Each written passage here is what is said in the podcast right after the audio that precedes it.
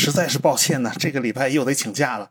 呃，航母简史呢就只能推迟到下个礼拜，因为这个礼拜我和研学营的小伙伴们一起在云南和贵州旅行。昨天呢，我们参观了云南天文台，参观了四十米口径的射电望远镜。呃，这个望远镜在嫦娥工程之中啊是发挥了重要作用的。今天呢，我们去参观了抚仙湖旁边的澄江化石地世界自然遗产博物馆，亲眼看到了那些非常神奇的寒武纪的动物化石。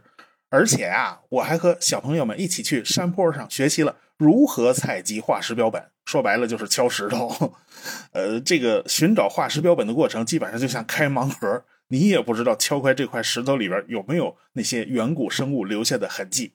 你别说啊，我运气还不错，我找到了一个很小的遗迹化石。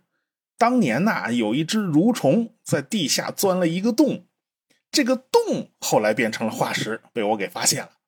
说实话，这种化石呢，对科学的意义不大，但是对我自己本人呢很有意义。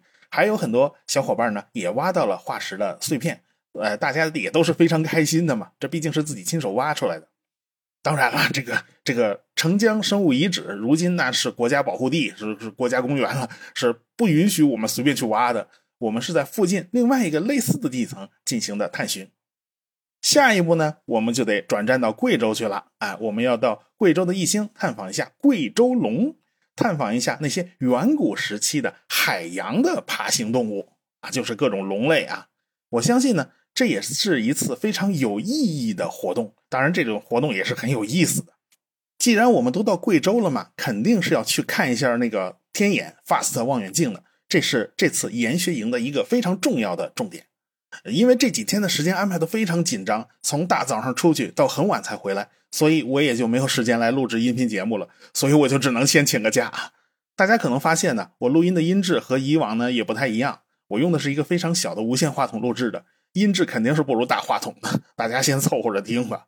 啊，对了，呃，我的《工业革命四百年》这本书终于出版了，因为各种原因吧，这个离音频节目的发布这个中间时间间隔实在有点太长了。